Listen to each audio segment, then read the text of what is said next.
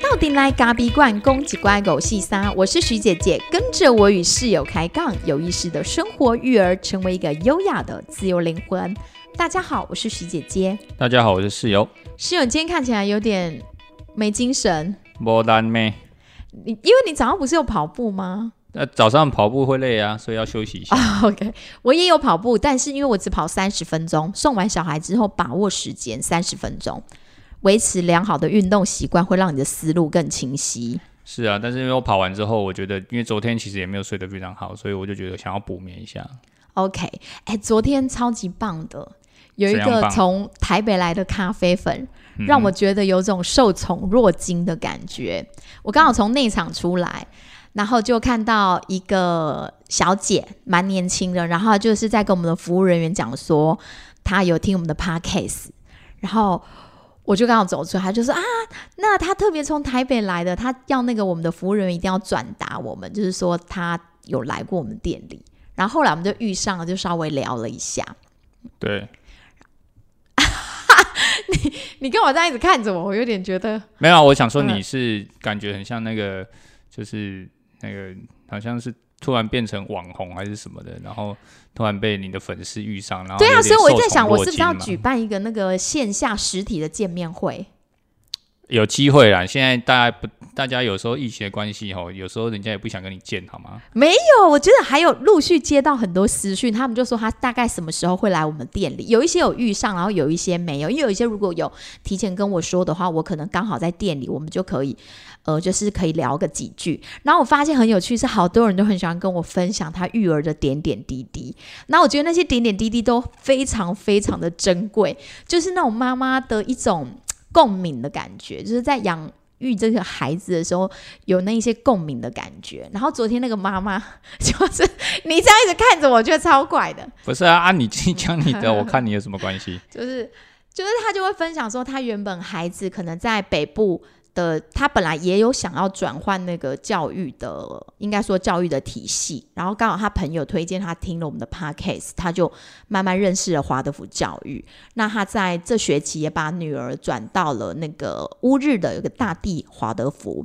那我觉得也蛮好的，因为他说其实也是一个缘分，刚好就是呃大地的华德福校长是一个中医师，对不对？对，对，然后女儿刚好让他看诊，然后从此就是搭起了这个桥梁之后，那女儿透过校长帮他调理，就是大地的校长帮他调理身体之后，就是身体也真的是好了很多，就不需要再靠吃西药的部分。那我觉得听到这种故事，我也觉得蛮感人的，就是希望把那种。呃，因为我们一直以来都觉得华德福教育有它很很美的跟很人的本质的理念，然后可以传递给大家。然后，所以我觉得很激励我啦，让我今天录起来更有动力。虽然你很动力，可是我觉得我还好。那你要自己我想说怎么都没有，怎么都没有人那个就是爸没有人爸来找室友。对啊，想说啊，我就是陪衬的角色，没关系。我有帮你介绍啊，我不是有说啊，你好，这个就是室友做咖啡的这一位。对，但是我通常因为在工作场合，我通常都没有办法很直接的跟大家去做聊天，因为我很多公事，或者是我必须马上要去处理很多店务的事情。那因为平常店里聊天的角色就是就是徐姐嘛，所以她当然是可以很快的就进入这个聊天的没有，就是室友状况他不善于与人面对面 face to face 的部分，就是她比较有障碍，他在跟空气讲话的话比较流畅。我跟你讲，你不要这样子，然后讲的好像我好像有一点问题一样，千万绝对不是这样子，因为我觉得每个人都有每个人的特质。那我的特质呢，并不是说很快就可以跟人家诶、很熟，或者是呃我很很很很放，或者是说，因为我又毕竟我在工作的状态下，我的我的我的这个这个情况底下，我的想的事情只会想到我现在正要工作，如果要聊什么天或要做什么事，可以等我呃工作完之后我们再来聊，或者是啊，我你想要跟我边我边冲咖啡要跟我边聊，我也可以，我也可以听，但是我可能没有办法很流流畅的跟你回话，就不能很回应。我一定要为我自己辩解。好好好，我了解。但我要分享是我最近有一个跨越的事情，跨什么越？就是那一天不是你在烘豆嘛，然后我不是要先料理午餐，然后我就把就是婆婆给我的高丽菜，她自他们自己种的高丽菜，就是没有没有撒任何农药的高丽菜，就是给我。然后我就把那一颗高丽菜拿出来，结果我一拿出来之后，完了，就是几只小虫在我的那个琉璃台上面爬，就是绿色，我嘎嘎被戏。然后我就想说，不行，我这时候也不能去吵室友，因为他在轰动的时候很，就是很专注，就是绝对不能吵到他来打这几只虫，他绝对会把我骂的臭头。然后我当下想说，不行，我一定要靠我自己处理掉。我真的是很怕虫的人哦。以前小时候，我只要看到厨房里有菜虫，我一定就是再也不敢进去那个厨房，就跟很多女孩子怕蟑螂的程度是一样的。然后后来我就吸了一口气，我想说不行，我现在去叫我老公，他一定不会帮我，而且还会被他臭骂一顿。绝对不会帮你。对，后来我就鼓起勇气，拿了好几张那个餐巾纸，然后就把那三只虫，我就眼睛闭着，把它全部像捏蟑螂一样，因为我平常可以捏蟑螂嘛，我蛮我蛮能打蟑螂的，我是不怕蟑螂的人，我可以用那个徒手打小只的可以，但是大只的一定要用卫生纸包，然后我就把它当做是蟑螂，把那三只处理掉。哦，那应该是可以拍拍手了。你有没有觉得我很强？哎，是还蛮强的啊，因为因为这个人哦，他大概看到连菜那一盘菜里面炒完出来之后，里面有菜虫，大概他也不想吃了。死的，死的，的我不会吃，我绝对不会吃。死的放就是出现在他面前，所以我我以前都会做一件事，就是他就说：“哎、你看一下这是什么东西？”没有啦，那蛋白质，我就把它加起来吃掉。对，所以你就当做没这回事啊，增加蛋白质，加料又不加价，哎、你跟我？妈一样哎、我妈小时候也都这样骗我，就说妈还有糖，然后我妈就说嘿蒜头啦，然后就给它加了、对啊，加了你也不看啊，我们知哦，对不对吓？死我！没，我就我就跟他说啊，没有菜虫的菜你敢吃吗？对不对？有菜虫的你不吃，没有菜虫的菜你一你一很喜欢吃，那也很奇怪。没有菜虫的菜你才要思考为什么它没有菜虫。是哈，好，我们今天其实要来切入重点了，拉低赛料啊，就是打比赛时间结束，今天想跟大家分享的是说，呃，我们在成为爸妈之后，有的时候我们都很想成为很完美的爸爸或妈妈，因为可能在我们自己的生长的背景里面，嗯、传统的教育的方式好像不太容许我们去犯错，所以成为爸妈之后，我们也很。很害怕自己会犯错，然后常常都很希望做一个很完美的父母。可是有的时候，在养儿育女的阶段，经常都会有那种真的是情绪比较崩溃，就是做出了伤害孩子的行为。那当你做出这样的行为的时候，你会不会去修补？你呢？你会不会去修补？什么行为？就是当你情绪暴走的时候，你可能骂了小孩，对，或是呃，那应该啊。或是误会他了。哦，误会哦，对，我觉得要看什么情况呢？如果今天这个这个这个，呃就是说他有错，或者是说，我觉得他应该，我们他应该，我们应该告诉他，他这个件事情是错的。那如果今天我用了一些比较激动的方式，或者是比较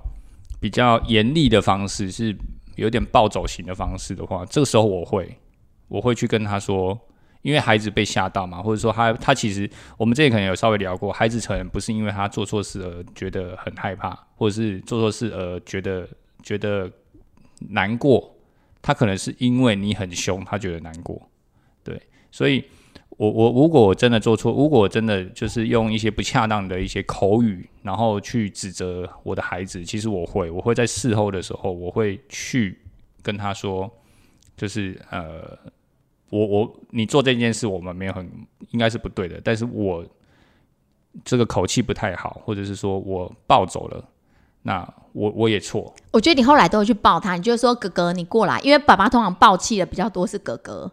因为哥哥哥哥被抱气之后，就是我们家哥哥是属于那种稍微比较温驯的孩子，所以当大人在抱气的时候，你会发现他的眼神就是会真的大大的，时而看你，时而不敢看你。对，就是那种慢慢地泪光啊，对，就是 时而看你，时而不敢看你。所以爸爸通常好像，而且因为又是哥哥，真的很可怜，就很容易就会成为那个剑靶。那弟弟呢？弟弟比较不一样，弟弟就是你对他暴气，他绝对加倍奉还给你。对他没有在怕你的，对他没有，他没有在怕你的，所以就不太一样。所以爸爸通常暴气的那个对象有时候都是哥哥，然后哥哥就会有种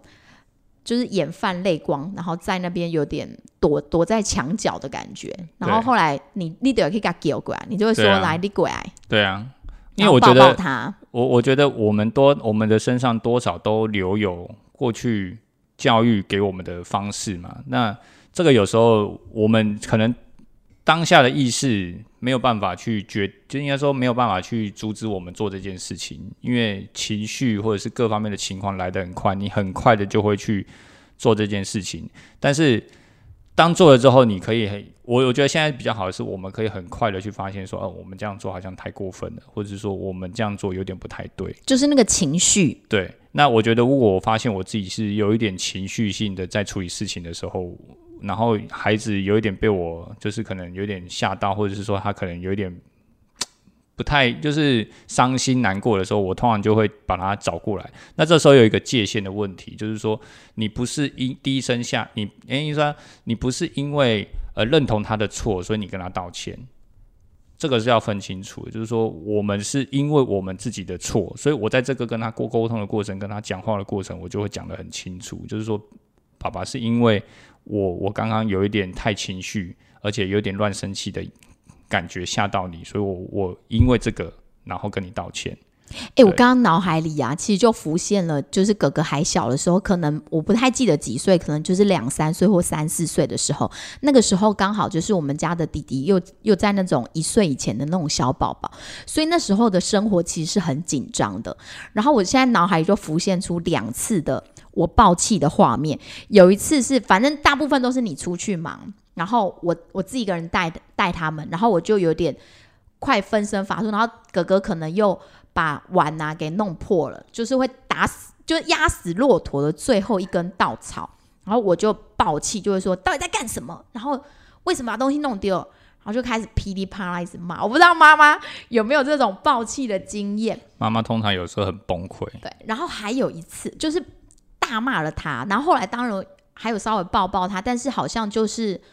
只是跟他说，就是妈妈。就是很累，所以很生气这样，但是没有讲得很清楚。后来呢，还有一次的画面是，也是一样，我们夫妻有一点 就是不愉快，就是我们常常不是因会因为就是彼此谁比较忙或不忙而不高兴。以前现在反而还好，现在录了 podcast 之后，就是能吵的就在这边吵一吵了。是，所以所以 podcast 是我们吵架的一个天地。对，能吵就在这边吵一吵了。然后我记得那一次，我更做出了不好的示范。我去踢了你的豆桶。哦，对啊，就那一次我超级生气的，他就给我甩头上楼，室友甩头上楼，然后我就觉得，因为我可能内心有很多对老公的愤怒，然后我就去踢他的那个生豆桶。那时候我们家哥哥正在旁边，弟弟没有，然后就是哥哥，然后哥哥就看到了那一幕，就是妈妈很生气。对啊，后来其实我是真的有很深深的忏悔，因为我觉得那样子的行为其实对孩子来讲应该会真的影响蛮大的。对啊，那重点是你有没有跟你的孩子去告诫，或者是说你有跟他说对不起，或者是说你有跟他道歉？你知道有研究指出啊，就是当家里有那种五岁以下的孩子，其实爸妈的那个压力是等同于，应该不是等同，是比失业还有失婚。来的压力更大，所以为什么在孩子很小的时候，夫妻很容易离婚？呃，没有，这这这个这个真的是也是，这真的是研究，是真我觉得是感，这是很有感的，因为因为孩子很小的时候，哈，那个那个就是女就是妈妈哈，总是会非常怨对另外一半。这这个我真的是不知道为什么，以前还没生小孩的时候，就是哎，非常眼睛都冒爱心。那一生小孩之后呢，哇！爱心都在孩子身上，然后那个剑把呢都在老公身上。哎，我觉得不是只有这样，因为那真的是生活的压力很重，因为孩子就是有一种你有一种 hold 不住的感觉，所以那时候不是很多人都会跟我们说，家务事可能可以请个人来帮忙，就不会把生活搞成这样。可是我们好像又，不然我们没有那样子的习惯嘛，就是说你当然可以花钱做这件事情，但是因为我们我们又不是就是哎。就是有有人来帮我们打扫习惯的这种家庭出出来的孩子，就是说我们不习惯有人来我们这边，然后帮我们摸摸摸。对我们家室友其实很重视隐私空间，所以我曾经跟他说过，那要不我们就是请个大家可以帮忙打扫。他就说家里有人就是陌生人进来，他也觉得很奇怪，对，因为没有跨越这一道啦，所以就从来也没有。那现在也慢慢过了，对啊，所以。在那个时期哈，我还印象非常深刻。只要我要一出门哈，那个眼睛痛，我就会发现有两把剑准备要射过来。啊，我说我今天要出门，又不是为了我自己，我是要去工作啊。那你你你一直看着我干什么？没有，我跟你讲，重点就是因为孩子很小的时候，我觉得爸爸跟妈妈，尤其是妈妈承受的那个压力，其实真的是很大的。那我觉得那时那时候，我通常就像刚刚讲的，就是抱气之后，顶多就是抱着孩子一起哭一哭。但是随着孩子的年纪越来越大，我觉得当我们把那个关系给搞僵，或者做出了不得体的行为也好，或者是用词用语也好的时候，我们真的要比较有意识。我觉得像。上礼拜的时候，呃，因为我最近不是在执行那个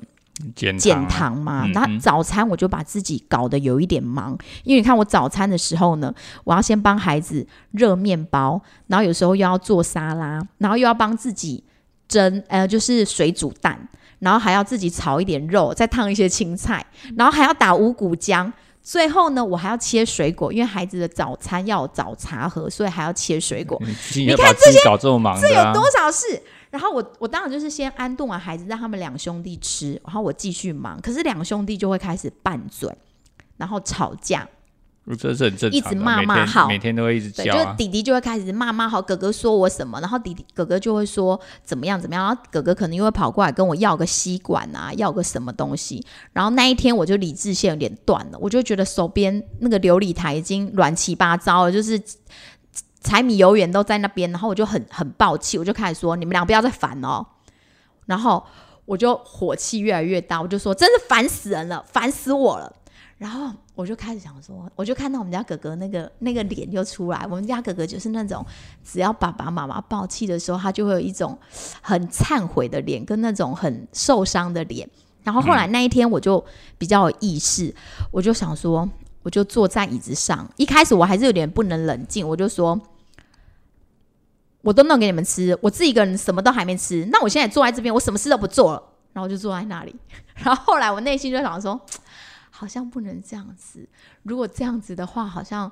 呃，就是我开始意识到，说我这样可能会伤害到孩子。但以前的我其实是没有意识的。以前的我，只要情绪一到点了，就一到点了，绝对是噼里啪啦一直骂下去。那那一天我就想说，不行，我要借由我这个行为，然后我要跟孩子说，其实妈妈这样是不对的。那后来就是爸爸下来了，我就稍微跟爸爸说一下状况之后。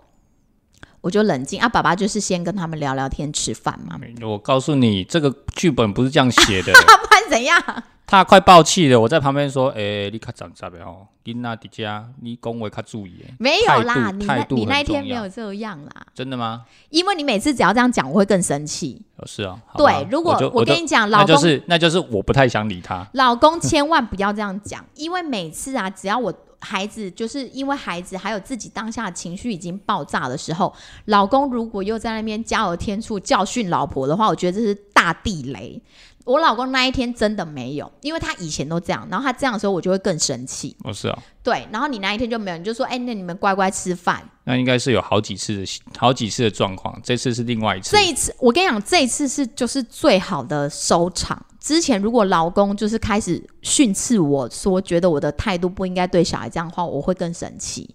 对，反正总之就是我们之间彼此的关系，在那个当下，我跟孩子之间关系有一点点裂痕的时候，后来我就开始意识到说，呃，其实我的言行举止将会成为孩子的一个未来学习的样子，所以我就开始。想说，我慢慢的冷静下。我有教过他们，如果生气的时候，我们就喝水。后来我就自己去倒了一杯水，我就说我需要冷静，所以我要喝几口水。那我就喝着，他们就默默的看着我，当然就不敢再给笑了。然后后来喝完水之后，我也我也真的比较冷静了。我觉得可能他们也比较懂事的，反正不知道相辅相成。那但是当下我的心里就有一些剧本在演，我自己就觉得说，嗯，我应该为自己这样子暴气的行为。道歉，然后就内心戏还真多呢，很多啦。然后我就开始说，我就说。呃，因为妈妈早上起来很多工作要做，然后如果你们两个自己的事情应该自己去做，而不是一直叫我。那我刚才对你生气，我说哥哥你有害怕吗？他就说有，然后我就说那妈妈跟你对不起，就是我刚才生气的时候乱讲话，讲的那个话是不美丽的，妈妈应该要讲更美丽的话，所以真的很不好意思。然后他们两个就慢慢的卸下心防。大家就维持一个比较 peace 的状态，上学的途中也就没有再苦恼了。嗯嗯，所以有时候我是觉得，当你跟孩子之间也好，或跟伴侣之间也好，呃，真的有出现了一些裂痕的时候，应该算裂痕吗？那就如果如果有一些争执，或者是当然一定会有裂痕啊。你对啊是不是就应该要及时的去做修复？可是我觉得这个很，这个是我觉得现我我自己这样观察下来，我觉得目前孩子还小哦，你可以很快的去跟他做修补。那我觉得在这个时候也很重要，你必须很快的去培养这样子的一个氛围跟习惯。那在其实也可以分享一些例子，就是说我们自己在过去我们的父母并没有这样子去教育我们，或者说他们从来不会说跟我们说对不起。你妈有跟你爸有跟你说过对不起吗？哪哪里有听过？真的假？他们只会装作没事啊，对不对？没事不是很正常吗？他父母讲的话就跟圣旨一样，在那样子的年代的情况底下，这个是一个算是一一个好像就是父母，我我我我就算做错了，我就是父母，所以我就是永远都是对的。所以在我的心里里，在我的印象里面呢、如当我们今天聊这个主题，我仔细的去回想一下我自己过去呃这样子过来，我好像没有听过我的父母跟我说对不起这件事情。对，所以自然而然，其实我觉得我自己在面对关系的处理上面，我也很难去跟人家说对不起。也就是说，今天如果我跟这个同学吵架了，我很难跟人家说对不起。我会说没关系，那我们就不要当朋友。哎，我真的就可以跟他不要跟他当朋友了，就就这样，大家就不大家就不要见面。纵使在同一班三年，我们就是不讲话。对，就这样就这样。就因为可能某一次的争执产生的裂痕，然后我也我也不愿意道歉，可能这可能 maybe 他觉得我有错，我也觉得他有错，但我绝对不会是低头的那一个。因为我觉得当关系破裂的时候，它不会只是单方面的问题，它绝对是双方面的问题。对，那当然就是看谁，或者是说有没有那样的机缘或机会去做呃修补嘛。你一定要有这个这个动机或这个行为去做这件事情嘛。那我我就是没有这样的基因，也没有这样的基模，可以带给我说哦。我今天如果跟人家呃有一些冲突或争执的时候，或者是有一些裂痕的时候，嗯我就没有这样的基模啊，因为我根本不知道就是在你的原生家庭里，并没有人教你怎么去修复关系，我们只知道装没事。装没事。对，如果他愿意跟我装没事，那我就跟他装没事。这我觉得我觉得装没事到底好吗？装没事就看会不会起疙瘩啊，对不对？如果今天你跟他还是会有疙瘩在，那当然就是渐行渐远，大家就是这样子。对，但如果是家人或伴侣不容易耶。我觉得我之前也曾经跟我妈起过争执，就是一个蛮大的争吵。然后后来，其实我觉得我妈在这方面做的蛮好的。我妈其实是一个会跟孩子就是和好的那种妈妈，虽然她不会像我那么矫情的跟孩子说。呃，对不起啊，哥哥，我刚才这样子用词用有点太过分了没，有，我觉得那是因为孩子的年纪所以还小还有机会。还小的话，你当然可以用很。哎、我觉得还小来练习的话更好。对啊，所以你当然这个就跟孩子的年纪有关系嘛。嗯，那如果今天你的孩子是青春期的，你你你如何能够跟他说对不起，或者是你如何跟他道歉，这就是艺术了。你这到底跟太难了。你跟他道歉是认同他的，就是我刚刚讲的这个界限的问题。虽然你跟他，因为青春有时候孩子在发展的阶段，这个过程当中，你你没有办法去确定你说，哦，你现在的第一下，或者说你会不会会不会让孩子觉得说，哦，原来你这样讲一讲你就是错的，然后会不会把会不会让孩子从此之后觉得说他做的事情就是对的？所以有时候那个拿捏，我觉得这个不容易。对，但是如果因为像我们现在孩子都还小，我觉得，我觉得我们现在都可以开始练习，我觉得一定要从小练习，因为你从小开始练习，你就不会去觉得这件事很疙瘩，就不会把爸妈的那种那种位置，好像是一定放在高高在上的感觉。对对，那这个这个，我觉得其实如果你一直都觉得自己是对的，或者说你在孩子你也不会去做这件事的时候，其实你会把自己，我觉得你自己压力也会很大啦。就是说，你好像永远都要做对的事情，那这样子不是把自己当父母这个角色逼到绝境吗？人怎么可能不会犯错？我觉得有的时候啊，像在餐厅里面，你会看到一些爸妈，他会觉得说，哎，好像孩子的行为没有符合大家的标准，然后爸妈会觉得很没有面子，然后就会开始教训小孩。而这个这个是其实有有这是不是也是一种压力？因为他就是会觉得说，哎、养不教，父之过，所以我的孩子做出了失礼的行为，就是我的我的过错。然后，但是因为他没有去思考孩子真正行为背后的一些需求是什么，他就直接因为要顾及面子，所以他就会先以惩罚孩子为优先，以惩罚、以恐吓孩子为优先。但是我觉得这样做法，我觉得有一次蛮有趣的，就是我们去那个。嗯，去团长家玩，然后他们家小孩不知道做了一件什么事，然后我觉得团长很当机立断，就马上反应，就是孩子可能做出一个哎，可能不符合大家规范的行为，然后他就立马说：“养不教，父之过，不好意思，是我的错。”然后我觉得那个尴尬瞬间就化解了。对，这个当然，我觉得父母的角色也也也是很重要啊。就是说，如如果我觉我觉得这个是看时局跟情况。因为我们彼此之间都大概都知道彼此的教育方式的理念是大概都会相同，所以当孩子出现一些行为的时候，我们大概都会都会就是用一些方法或用一些方式来让自己可以诶可以不要说安全下台嘛，就是有一个台阶或者是有一点诙谐的方式去处理。那但重重点还是处理自己的孩子，先把他处理好。但我们比较不会用就是用骂的或是用方这种方式，可是。当然，你一定会出去外面去看到那种餐厅，呃，人家在训斥啊，或者说你身边的友人，他们可能会为了顾及所谓的大人面子，我觉得面子是一个，再就是符合这个社会对于教小孩应该要教出什么样小孩的这种框架，你为了符合这个期待，当这个期待不符合你的时候，你就会觉得不妥。嗯，我觉得这个自己在曾经自己在例这个例子上面，我们也曾经有犯犯过错，我们还没有接受到这么多一些。这种带孩子的方法的时候，其实你自己也曾经紧张过。你会觉得孩子可以做好好好吃，不要讲话吗？或者说你可以不要乱跑吗？或者说你可以不要爬起来吗？对。但是孩子怎么可能不爬起来？他有办法坐在那边好好吃一顿饭吗？所以最后我们的决定是什么？我们就不要上餐厅吃饭。对，不要上餐厅吃饭，就不会造对对。所以像大宝很小的时候，他去我们去吃火锅店。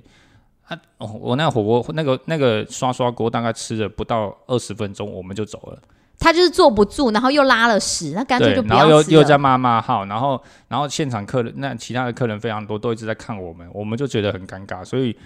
我们当然是没有骂小孩做什么，但是就觉得那个没有办法好好的享用那一顿饭，然后你自己又很面子挂不住，然后老板还帮我们打折，一直帮我们打折，对对对，所以我们就 就觉得好像那像。所以从此之后，我们就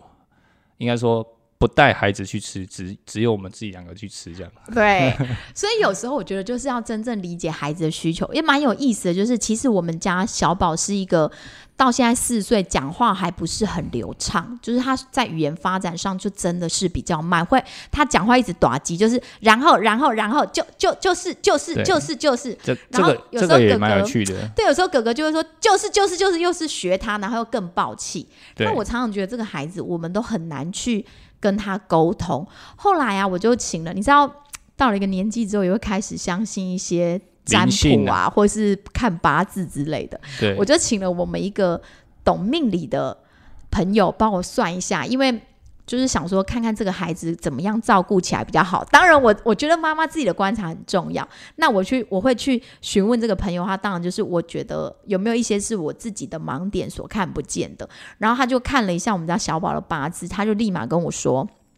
这个孩子他需要被理解，因为他觉得你们都不理解他。对。然后我想说，嗯，有这回事吗？一语点醒梦中真的。然后我就回去开始反省。就想说有，他就说，因为他觉得你们每次都没有听他把话给说完。对，其实我们这个朋友他接触我们的孩子并不并不多，就是偶尔遇到而已。呃，一年大概碰过一次就很多对对，并不多。然后他一这么讲之后，我就有一种当头棒喝的感觉。对，那因为小宝比较特别，是他我觉得他的语言比较慢，但他的脑脑袋已经想好他要讲什么了。也就是说，今天他已经想到这件事，他要怎么讲，可是他还没有办法很完整的把它形塑出来或把它说出来。所以，但加再加上他的个性又很急，因为他是最小的嘛。那我们我们哥哥跟我们两个，大家讲话都是很流畅，大家讲话都是很流畅，而且我们的讲话其实速度是偏快的，非常快，一直讲。那因为可能是因为呃。做生意的关系，或者是我们两个个性的关系，整个家庭的流其实的这个节奏是速度是快的。那对小宝来说，他就有压力。我我我自己这样觉得，就是说他他就有压力，他就会想要很快的想要把这他是句话想跟上我们吗？对，我觉得他就有点想跟上我们。所以他常常说话的时候，一直就是不出来的时候，被我们打断的时候，他就会非常的生气，非常生气啊！而且他讲话就是他真的要讲一件事情，要花蛮长的时间。对，后来啊，听了我这个朋友说之后，我回家之后比较有意识，我就会慢慢的听他把话讲完。而当他在讲话的时候，哥哥如果插嘴的时候，我也会请哥哥说，请你让弟弟先讲完他要讲的事情。我发现后来他的情绪就会比较稳定一点点。对，因为他也是一个当他的情绪呃有被刺到的时候，会比较难平复。对，嗯这这这，我觉得孩子都像父母哦，这个这个有时候我们这真的是应该检讨一下，可能可能我觉得我们的我们太快的这种流一直在他的身上，然后他就是那种很急的个性。所以真的是，我觉得像我也可以啊，但是像徐姐也是，因为她也是很急的人，很很急，很急。所以有时候我真的想分享一下，孩子在他的我们认为的问题行为背后，它其实可能有它的意义存在，只是说我们有没有去发现它。举例来讲，有一次，呃，他上了车之后，就是一直不绑安全带。那我们就跟他说，一定要绑完安全带，我们才要走。啊，那时候可能又接近已经快要迟到的时间，我跟哥哥就一直跟他说：“你赶快把安全带绑着，我们要开车，你赶快绑安全带。”那他这个人就是你越急的时候，他就越故意，他就不愿意。后来我当然就会讲出说，因为我们家前面就是警察局啊，斜对面，我就跟他说：“你不绑哈，那我现在就马上再把你再去给警察叔叔。”威胁，对 威胁就马上出来了。然后他当然就是不要不要，那他就赶快不要把我再去给警察，他就赶快把他扣上。可是他扣上之后，一路到了学校，他的情绪其实就是处于一种很不安稳的状态。对当然要送进去也有点困难。那当然他有这样的行为，你又想联想到更早以前，就是爸爸没有带他去遛狗，所以他的情绪已经有一点在高点了，所以就是一环扣着一环下来。我不知道，我觉得在育儿这几年。我会慢慢的发现，孩子他当他情绪到一个爆点的时候，前面一定有一些原因，就是一环扣着一环，才会引发到最后的那种很高涨的状态。那后来我觉得他也蛮有趣的，隔天上车的时候，他他情绪已经平复了，因为隔天就不会再有前一天的情绪，他就说：“妈妈，我会赶快把安全带绑着，你不要把我再去给警察哦。”然后我就说：“好，有绑安全带的话，警察叔叔是不会来的。可是我觉得这个这个这个，我就觉得不太鼓励啊。就是说，当然我自己有时候也会忍不住用警察来威胁他，或者是说，警察真的很衰、对对，就是警察其实是他在帮助我们，不是拿来吓小孩的。对，但但是这个这个其实有让我自己去反省，就是我自己其实有时候也会真的会做出这样的事情。但你说到理解这个孩子行为的背后的这个。为什么他会这样子哭，或者是这个行为背后原因，真的是需要花时间。而且你你如果你自己的情绪也被他给牵动，比方说他现在就坐在，你现在叫他背书包，他就是不背，他就躺在那边。那如果你没有办法理解他为什么躺在那边的背后的原因的这个时候，你就真的会很生气，而且你情绪可能就被他带起来，你就说你现在赶快给我背哦，我们要出门了。欸我觉得用词用语只要情绪，孩子绝对能感受。对，尤其是你家小宝，他完全能够很快的 catch 你，你都还不用讲话，你只要有一点情绪，看着他，他马上就跟你翻脸。就是那个拉手的捏度不一样。对对对，所以他是一个非常非常敏感，对人对这种，你你说的孩子是灵性的，我是完全真的是相信的，就是说。他完，你当还没跟他讲话，你只是手牵着他，然后你的你你只是要带着烦躁一点，觉得要快一点。对对对，要烦躁就是要带他去做这件事情，都没有讲话哦，他就知道你生气了。接下来下一秒，他就跟你翻脸，然后直接躺在地上，或者是直接就不要做这件事情。所以我才说，老师常常跟我们说，就是我们陪伴这种幼小的孩子如何更细腻，就是细腻到那种牵他的感觉是很细腻，而不是带有情绪的。对，所以所以我就觉得哈，这好像快要那个，就是阿阿弥陀呢，就是啊、真的是要修行了，真的是要修了。我觉得这其实真的，人家说哈，哎、你你爸妈以前都不知道，或者是那长辈常常都会说，就是说，哎、你那都是来修的啊，来修理的啊，来修理耶，嘿，不是来就是让修理，也就是来修理你的，但同时的同义词也是他来帮助你修行的。我说这个其实慢慢的去带孩子这几年的过程当中，其实你真的是有一点体会这种感觉。嗯，你你你面对你自己的孩子，你的最爱，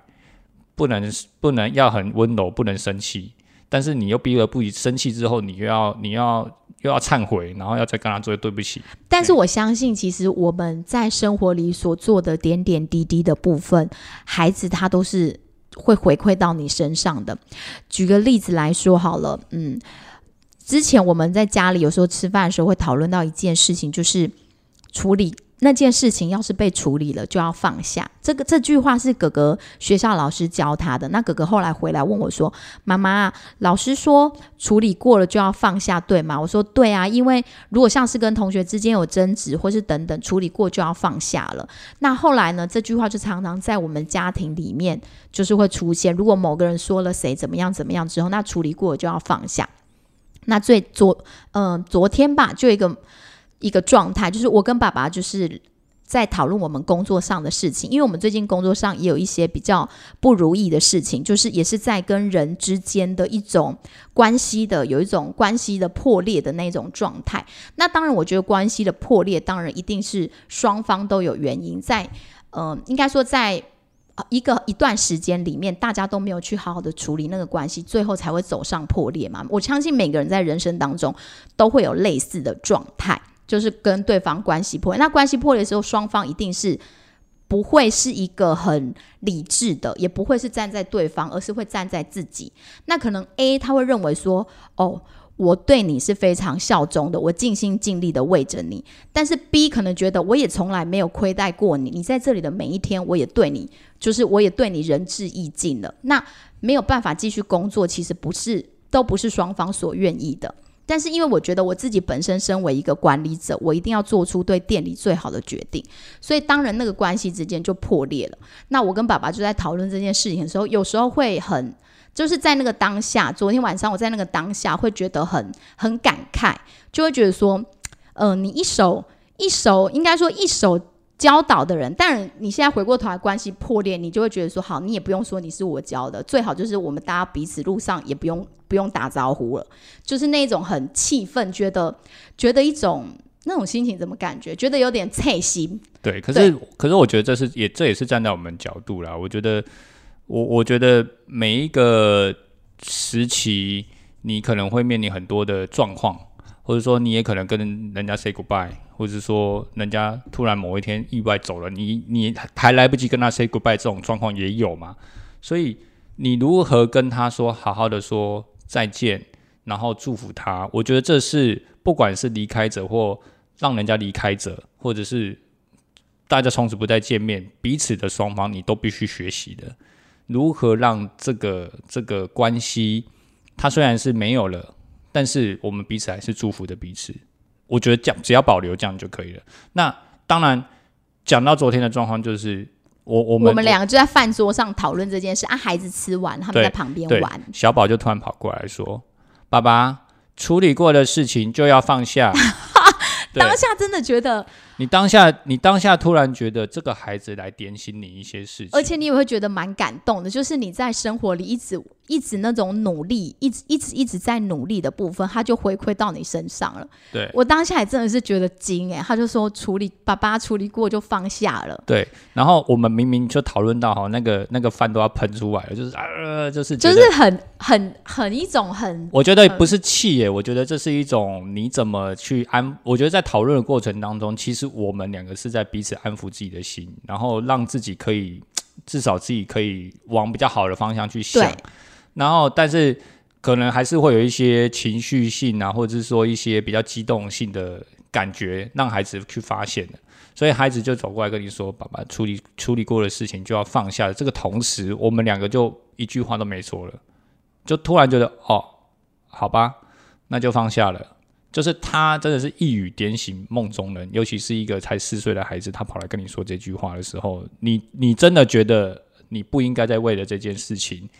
再去纠结，或者是说再去做任何的一些不无无谓的一些自己的假想或者思绪，你反而应该转身往前看，把自己过得更好。那我们也祝福每一段关系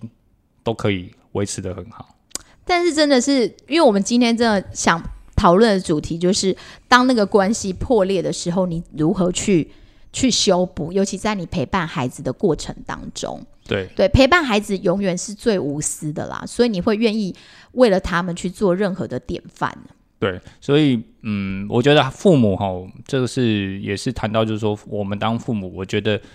像我是一个很完美主义的人，可是因为当了爸爸之后，你突然发现你可以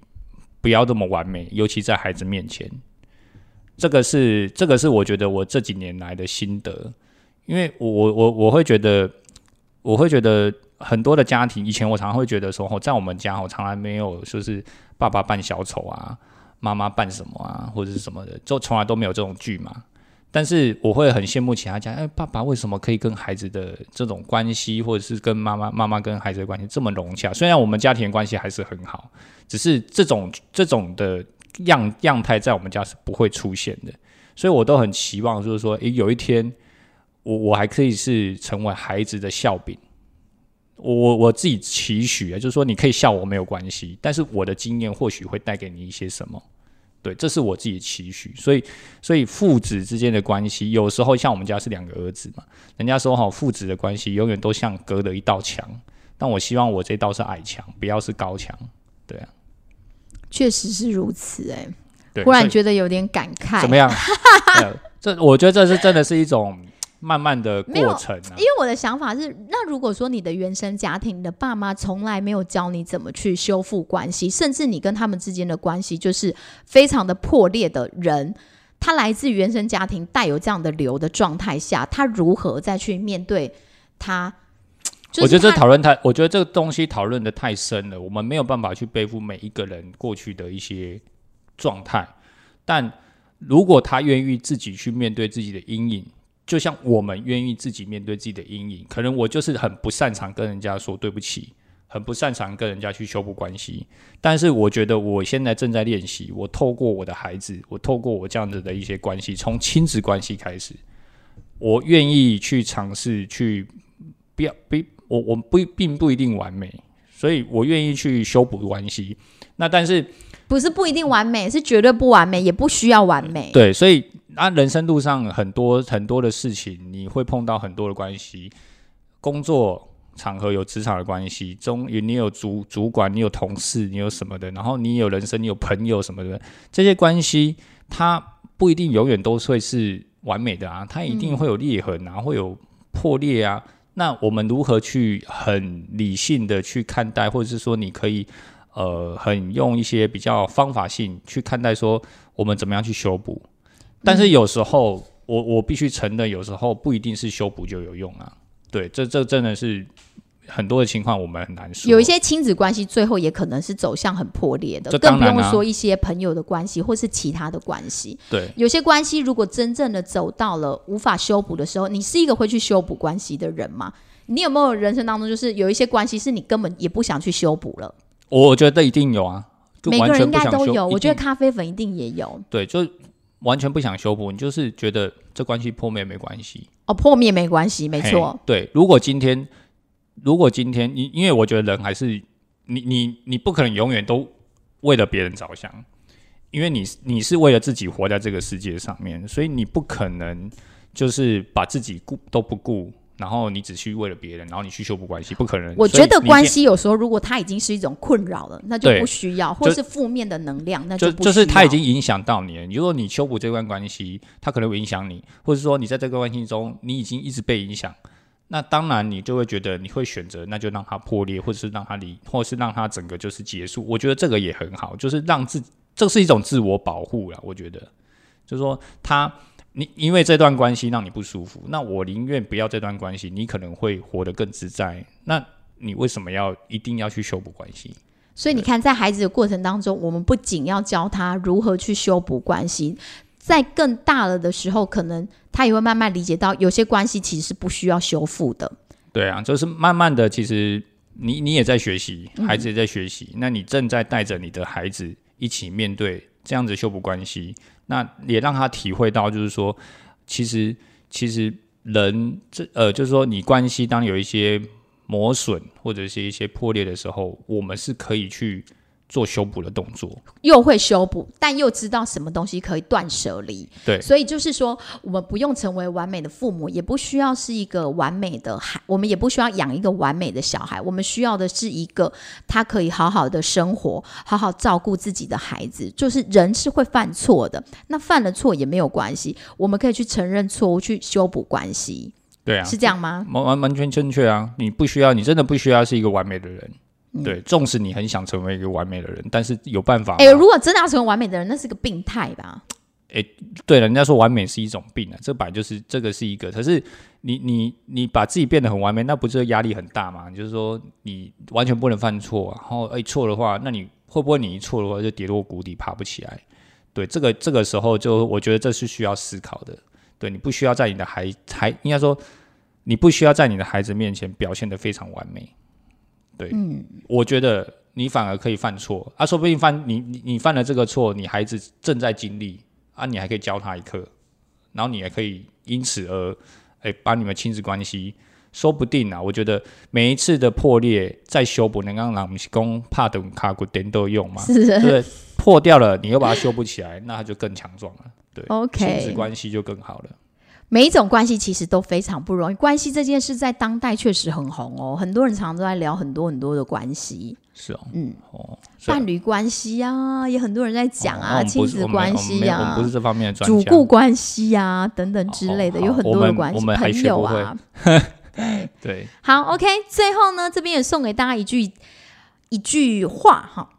你是你孩子的原生家庭，你对待孩子的方式将会影响孩子的一生。让那些年原生家庭的伤害停留在那一刻。谢谢大家，记得帮我们按下五颗星，分享给更多的人。你为什么要顿呆？好，谢谢，拜拜。